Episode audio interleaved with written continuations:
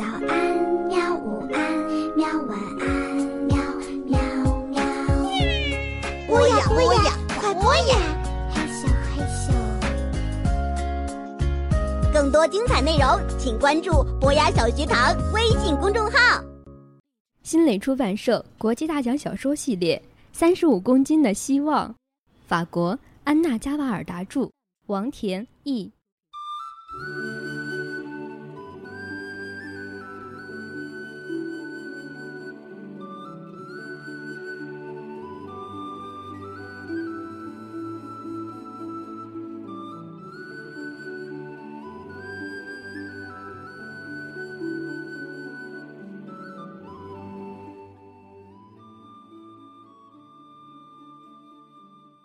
这个时候，唯一能给我安慰的是爷爷。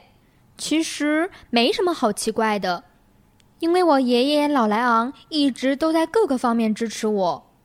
从我只有几个苹果那么大的时候开始，从我陪他去储藏室开始。老莱昂的储藏室才是我真正的小天地，那是我的避难所，也是阿里巴巴的宝库。每当奶奶过来烦我们，他就会走向我，轻轻地说。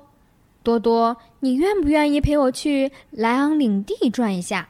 于是我们就在奶奶责备爷爷的话语声中，轻悄悄的开溜。好样的，你就是这样毒害孩子！求求你了，夏洛特，求求你！我俩想多待一会儿，多多和我都需要安静的思考。思考什么？能让我知道吗？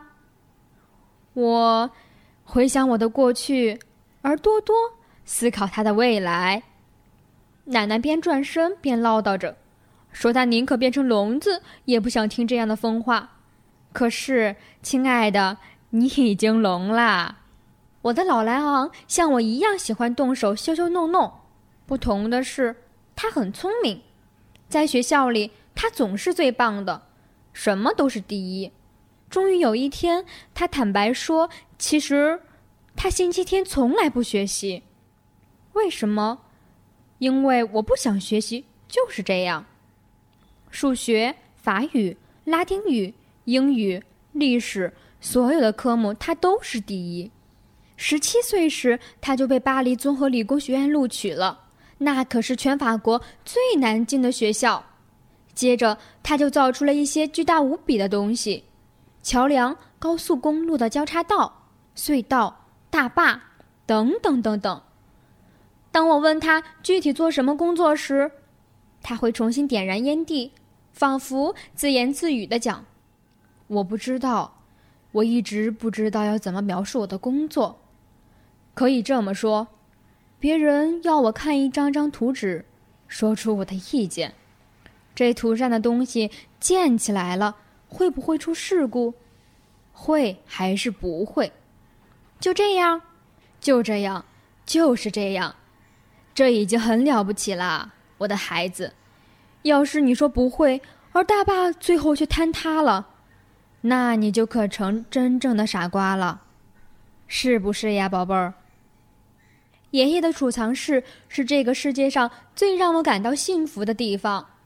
事实上，它非常简陋，一个小木屋，用木板和瓦楞铁皮搭起来，在花园的深处。夏天太热。冬天又太冷，可是我一有机会总会去那里，为了动动手，为了这些工具，或是捡几块木头，为了看爷爷工作的样子。这会儿呀，他正在为一个饭店打造一件特殊的家具。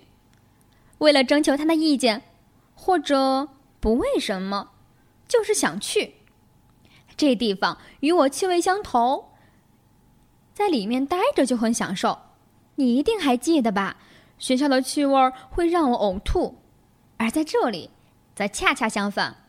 一踏进这塞满杂物的小屋，我就会张大了鼻孔，尽情地呼吸着幸福的味道：油污、润滑油、电热器、烙铁、木胶、烟草和其他一切气味，真是好闻极了。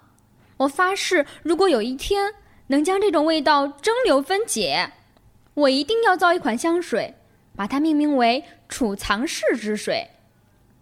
一旦遇到不开心的事情，我就要闻一下这种味道。得知我要重新读三年级的时候，爷爷把我抱起来，放到他的膝盖上，给我讲龟兔赛跑的故事。我记得非常清楚，自己当时是怎样蜷缩在他的怀里，而他的声音是如此的温柔。你看，我的孩子，没有人看好这只可怜的乌龟，因为它实在是太慢了。可最后呢？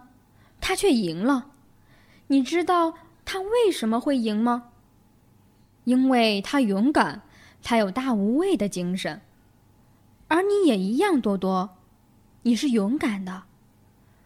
我知道，我看着你长大，我看到你怎样顶着严寒站在外面，就为了抛光一块木头，或是砌一个模型，在我眼里，你就像他一样。可是，在学校里，从来没有人要我干抛光的活儿。我抽噎着，他们只要求我做那些不可能的事。但这次，当他知道我被退学时，却不再是同样的反应。我像往常一样到爷爷家，向他问好时，他没有回应。饭桌上，大家都无声无息的吃饭。用过咖啡后，他也没想出门。老莱昂，什么事儿？我们去储藏室吧。不去，为什么不去呢？因为你妈妈告诉我一个坏消息。我真是搞不懂你了。你讨厌学校，可又想尽一切办法，尽可能在学校里待的最久。我什么也答不上来。可你应该还没有像他们说的那么傻吧？难道真那么傻？他的口气非常粗暴。是的。天哪，这话真让我生气。当然了，承认自己是傻瓜，什么事儿都干不了，这最容易不过。也许这就是命，承认自己命里注定就是这样，这多简单。那现在呢？你现在有什么计划？你打算再复读初一、初二，然后？如果运气稍微好点的话，你在三十岁的时候可以拿到高中文凭。我死命揉着靠枕的一角，不敢抬眼。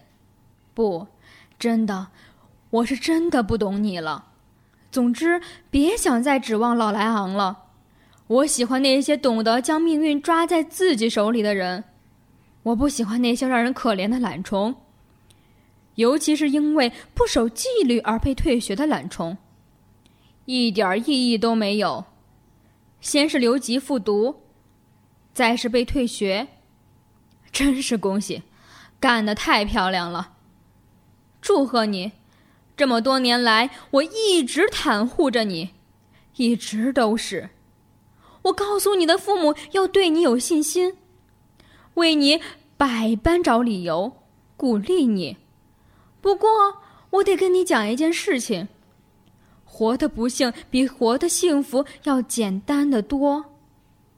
而我，你听好了，我不喜欢那些顺应厄运的人，我不喜欢那些只知道唉声叹气的懦夫。